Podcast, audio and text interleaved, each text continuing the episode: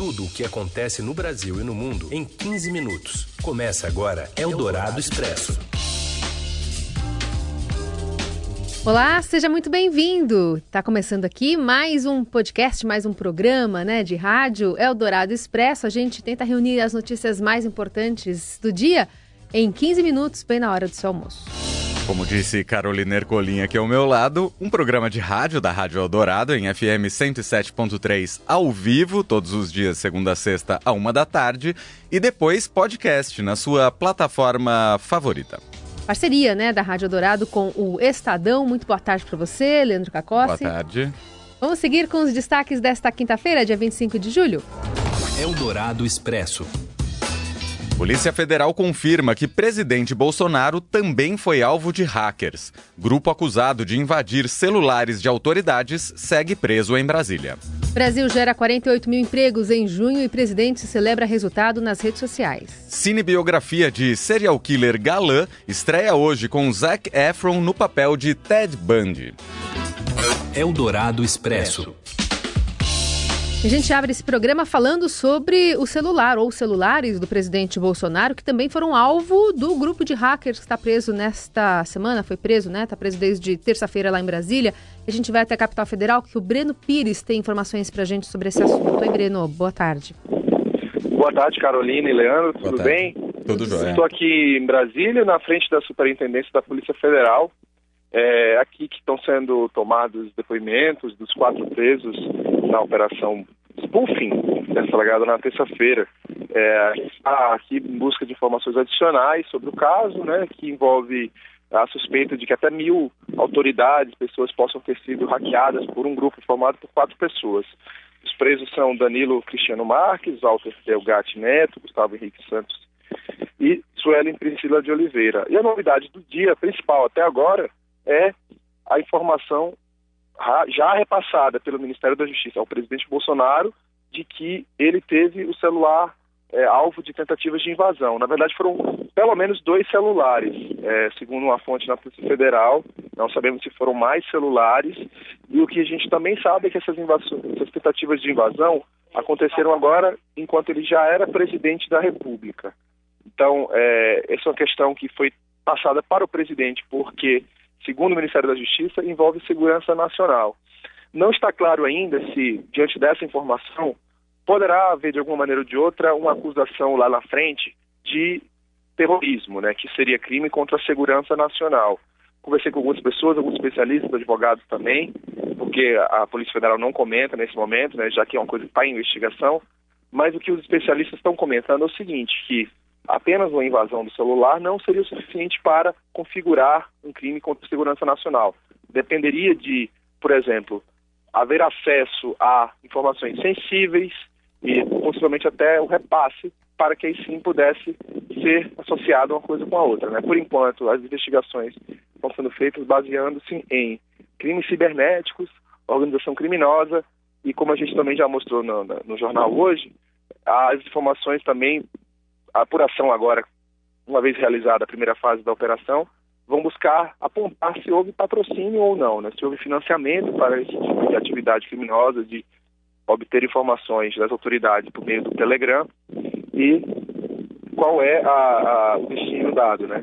A reportagem de manchete do Jornal Estado de São Paulo, né, que foi assinada pela Andresa Matais e pelo Fausto Macedo, diz que o Walter Delgatti Neto, em depoimento, ele está sendo apontado como o principal nome, né, o líder dessa suposta organização criminosa, ele implicou o jornalista Glenn Greenwald, afirmando que passou para ele informações né, e que teria sido ele, então, a fonte da, dos materiais que vêm sido publicados na imprensa, as mensagens trocadas supostamente entre procuradores da Lava Jato, o ministro Sérgio Moro da Justiça e Segurança Pública, é, o que o Intercept falou, por outro lado, é que não comenta nenhuma informação relacionada a fontes anônimas para obtenção das informações. Né? E o Intercept sustenta que o, que o, sigilo da fonte é garantido pela Constituição.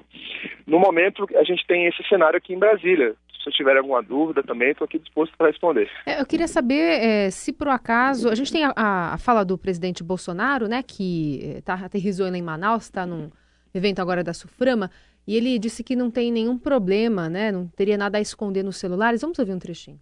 Eu achar que o meu telefone Desde diante das eleições, não estava sendo mutilado por alguém, eh, seria muita infantilidade. Não apenas por ser capitão do Exército, conhecedor da questão da inteligência, é, sempre tomei cuidado nas informações estratégicas. Essas não são passadas via telefone, então não estou nem um pouco preocupado se porventura algo vazar aqui do meu telefone aqui. Não vou encontrar nada que comprometa, por exemplo, o que vemos, estamos tratando com outros chefes de Estado, tocante à Venezuela, as questões estratégicas para o Brasil. Isso é conversado pessoalmente em nosso gabinete. Perder o tempo comigo. É, e aí, Breno, a pergunta é: ele continua usando um celular que não é seguro, não é criptografado para fazer, por exemplo, posts né, no, no Twitter? Ele já fez isso depois de, de ter acesso a essa informação. Como é que é a segurança do presidente nesse sentido? É, o Gabinete de Segurança Institucional, GSI, ele disponibiliza um, um aparelho que é criptografado, ele tem é um terminal de comunicação seguro para autoridades. Inclusive, hoje já foi divulgada uma nota pelo GSI relembrando esse fato. Né? Cabe às autoridades optarem ou não pelo equipamento né, de comunicação segura e operá-lo de acordo com as necessidades. É, mas a gente não tem ainda confirmação se o presidente está utilizando esses aparelhos ou não. É, é muito improvável que ele esteja apenas com esse aparelho criptografado. Afinal de contas, esses aplicativos de comerciais, é, como Twitter, Telegram, próprio WhatsApp, eles não podem ser instalados nesse aparelho que o GSI fornece. Então, pode que tenha um para tratar de informações mais sensíveis e o outro para fazer essas publicações gerais. É uma hipótese. E além, uma outra informação também do dia de hoje sobre o tema do, do dos supostos hackers é que o Walter Delgatti Neto, que é filiado ao DEM, o partido DEM, ele vai ser expulso da legenda. Essa informação foi dada pelo presidente atual do DEM, o ACM Neto, que é prefeito de Salvador. Ele afirmou também que o Delgatti não tem participação na vida partidária da legenda. Muito bem, essa informação, as informações do Breno Pires, direto de Brasília. Breno, obrigada, bom trabalho para você. Muito obrigado, uma ótima tarde a todos. É, e o presidente Bolsonaro continua lá em Manaus, tem uma celebração sendo feita agora, né? O Conselho de Administração da Zona Franca de Manaus deve aprovar hoje 87 projetos industriais com investimentos de 651 milhões de dólares nos primeiros três anos de funcionamento na linha de produção. A reunião do novo conselho, que foi totalmente reformulado pelo governo federal, tem a participação então de Jair Bolsonaro e também do ministro da Economia Paulo Guedes. A presença do presidente nessa reunião do Conselho é vista pelos empresários da Zona Franca como uma sinalização positiva de que o modelo de incentivos fiscais da região não será cortado pelo governo federal. É a primeira vez em mais de 10 anos que um presidente participa dessa reunião do Conselho. Eldorado Expresso. E saíram os dados do CAGED. O Brasil gerou 48 mil empregos com carteira em junho, o melhor resultado para o mês em seis anos. O resultado do mês foi puxado pelo setor de serviços, que gerou 23 mil postos formais, seguidos pela agropecuária. Também tiveram saldo positivo no mês a construção civil e serviços industriais de utilidade pública. Já a indústria de transformação fechou quase 11 mil vagas em junho enquanto o comércio teve fechamento líquido de 3 mil vagas no mês. Você ouve Eldorado Expresso. De olho hoje nas repercussões do mercado sobre a nova política de saques do FGTS. A partir do ano que vem, o trabalhador vai ter direito a fazer retiradas anuais de suas contas do fundo de garantia. É uma escolha. Ou saca um valor todo ano, ou então deixa a reserva para o momento da demissão.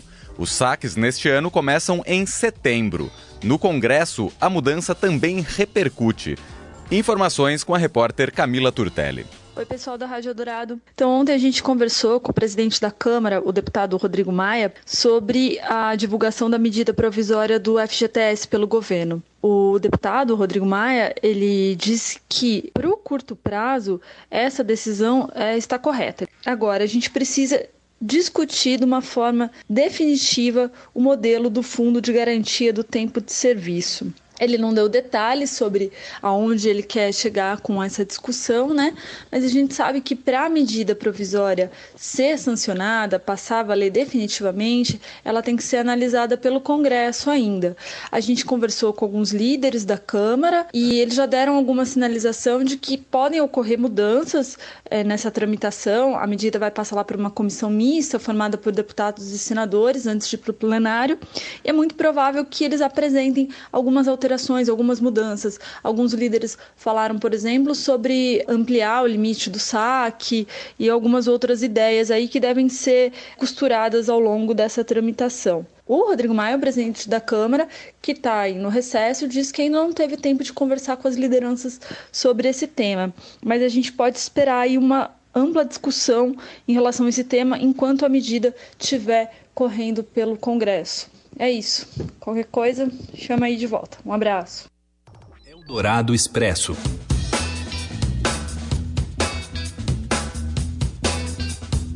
E o presidente do Supremo Tribunal Federal, Dias Toffoli, determinou que a Petrobras abasteça os dois navios com bandeira do Irã, que estão parados no Paraná, no litoral do Paraná, há duas semanas. Na última terça-feira, o Irã ameaçou cortar as importações do Brasil e se a, se a estatal não reabastecer os dois cargueiros. A Petrobras alegava que poderia ser punida, já que as embarcações são alvo de sanções americanas. Toffoli avaliou que as embarcações iranianas têm contrato com a empresa brasileira Eleva, que não faz parte da lista de agentes sancionados pelos Estados Unidos. As embarcações trouxeram ureia ao Brasil e estão carregadas com milho, mas ainda não puderam sair do país justamente por falta de combustível. Eldorado Expresso. Amanhã de manhã Vou pedir o café para nós dois. E atenção que mais da metade da população brasileira, da população brasileira está acima do peso e a obesidade atinge um a cada cinco brasileiros. Os dados são de uma pesquisa de vigilância de fatores de risco e proteção para doenças crônicas feita pelo Ministério da Saúde. 55% dos entrevistados têm excesso de peso, um aumento de 30% desde 2006, quando o Ministério da Saúde começou a realizar a pesquisa. Naquele ano, 42% dos brasileiros estavam acima do peso. Já em relação à obesidade, entre 2006 e 2018, a porcentagem de pessoas aumentou de 11 para 19%, o maior índice registrado em todo o período. Se pes a pesquisa, o crescimento da obesidade foi maior entre adultos que têm entre 25 e 44 anos. E hoje o Estadão também traz uma reportagem é, apontando que pular o café da manhã está relacionado também ao aumento em indicadores de obesidade entre adolescentes. Uma conclusão de um estudo publicado pela revista Scientific Reports. A pesquisa foi realizada por cientistas da Faculdade de Medicina aqui da USP de São Paulo, com outros pesquisadores europeus. Então, pular café da manhã pode aumentar em até 20% as chances dos jovens eh, serem obesos, segundo duas pesquisas publicadas também no portal estadão.com.br. É o Dourado Expresso. Tudo o que acontece no Brasil e no mundo em 15 minutos. E o Corinthians, hein? Aposta no retrospecto do técnico Fábio Carilli para tentar avançar rumo ao inédito título da Copa Sul-Americana. E hoje à noite, em Itaquera, a equipe tem compromisso pelas oitavas de final da competição. O comentário é dele, Robson Morelli. Olá, amigos. Eu quero falar hoje do Corinthians. Faz tempo que eu não falo do Corinthians. O Corinthians hoje tem uma partida às 21h30 pela Copa Sul-Americana contra o Wanderers, o Montevideo Wanderers. É um time é, razoável, de razoável para baixo é, no Uruguai. É um time que vem desfalcado é, de cinco, seis jogadores importantes e é um time que o próprio treinador disse estar numa, é, numa fase, num nível inferior ao Corinthians. Então é, é um jogo para que o Corinthians caminhe bem nessa Sul-Americana. É mata-mata. O Corinthians conta é, com Fábio Carilli, sua história é, nesse tipo de competição. O Carilli disputou 24 mata-matas é, comandando o Corinthians é, e só perdeu três passou em 21. Então, o retrospecto do Carilli do Corinthians em mata-matas é bem legal. É um jogo bacana, é um campeonato que o Corinthians deve pensar em valorizar, porque é um caminho mais rápido, mais fácil, fácil entre aspas, né?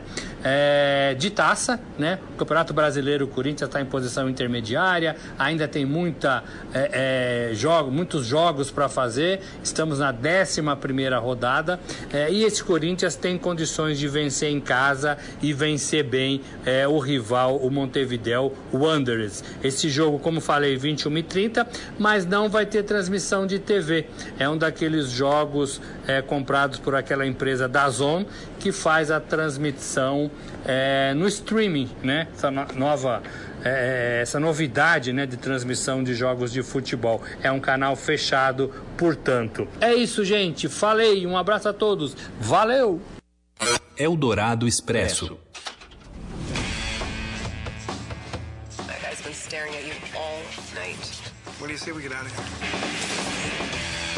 Isso aí que você está ouvindo ao fundo é o trailer de uma das principais, talvez a principal estreia do dos cinemas nesta semana, Ted Bundy, A Irresistível Face do Mal, estrelado por Zac Efron.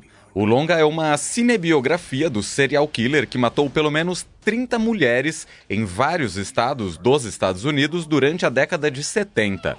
Bundy se tornou famoso em todo o país, em parte por causa da fama de sedutor, que levou a conquistar várias fãs, e em parte por ter efetuado sua própria defesa nos tribunais. O filme mostra o ponto de vista da garota com quem ele viveu. Ela relutava em crer nas evidências de que ele pudesse mesmo ser o assassino frio e brutal que a polícia apontava. Eldorado Expresso. E essa edição do Eldorado Expresso fica por aqui. Amanhã tem mais, sempre nesse horário. Você, claro, ouve esse programa a hora que você quiser on demand pelo podcast, né? Por qualquer agregador. Para conversar conosco, a hashtag é Eldorado Expresso nas redes sociais. Valeu, Leandro. Até amanhã. Valeu, Carol. Boa quinta-feira a todos. Até amanhã. Você ouviu Eldorado Expresso tudo o que acontece no Brasil e no mundo em 15 minutos.